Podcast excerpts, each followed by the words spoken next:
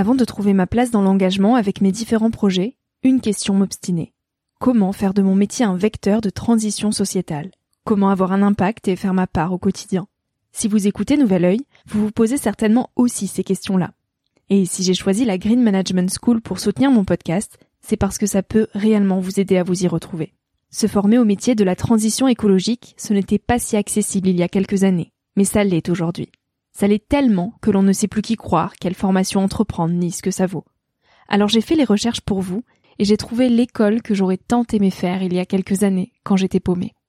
Des cours approfondis sur le climat, la biodiversité, l'agronomie, la géopolitique, mais aussi sur les modèles économiques vertueux, le tout dispensé par des spécialistes et des personnalités inspirantes. Créer un autre lendemain que celui qui s'annonce, c'est leur mantra, et derrière cette idée, la mission de Green Management School est de former de nouveaux managers capables de transformer les entreprises et les organisations de l'intérieur. Toutes les informations sont en description. Merci à Green Management School de croire en nouvel œil en soutenant cette saison de podcast. Tout de suite, place à un nouvel épisode. Cet épisode est un extrait du podcast publié lundi dernier. Il est à écouter et à réécouter quand la motivation ou le sourire te manqueront.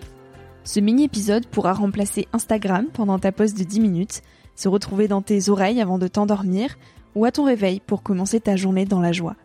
Si cet extrait te plaît et que tu as envie d'en connaître plus sur mon invité de la semaine, l'épisode en entier t'attend chaudement sur Nouvel Oeil.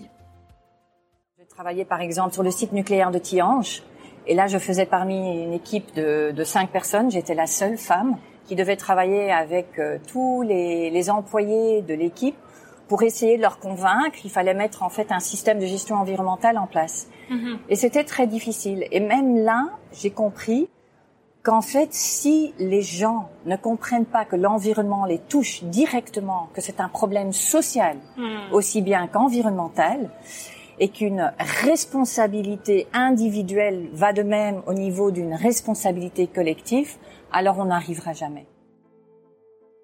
On voit déjà des prédictions, ou en tout cas des pré-prédictions, parce que ce ne sont pas des prédictions euh, directes, mais en tout cas des possibilités de futures alternatives qui ont été prédites, qui disaient qu'en 2020, on allait dépasser les barrières au niveau et les frontières au niveau planétaire. Mm. Là, on sait déjà qu'on en a passé six des neuf. Le changement climatique est dedans. La semaine dernière, on était à 2 degrés pour la première fois, hein, le vendredi. On sait très bien qu'au niveau global, on peut que dépasser jusqu'à 1.5 si on veut rester plus ou moins dans une vie normale.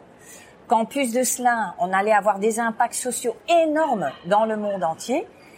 Et donc, toutes ces, possibilités d'impact qui ont été prédits en 1972 sont là, maintenant, devant nos yeux.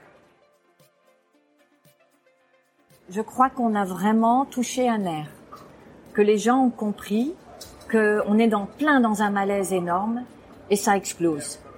Et donc dans cette explosion, il y a une opportunité. Il y a une possibilité de transformation. Mais il va falloir accepter de faire le deuil du monde qu'on connaît aujourd'hui aussi. Absolument. Et, et accepter que le monde qu'on va avoir est peut-être un monde meilleur. Oui.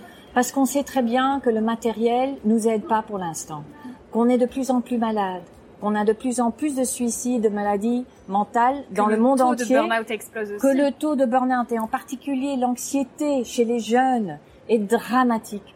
Donc ce que moi j'essaye de dire, c'est qu'il y a une possibilité de créer quelque chose d'autre.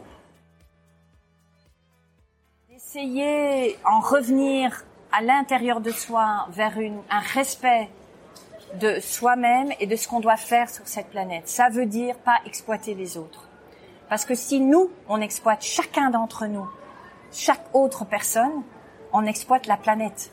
On exploite en fait l'espèce. Tout commence avec la façon dont on voit le monde.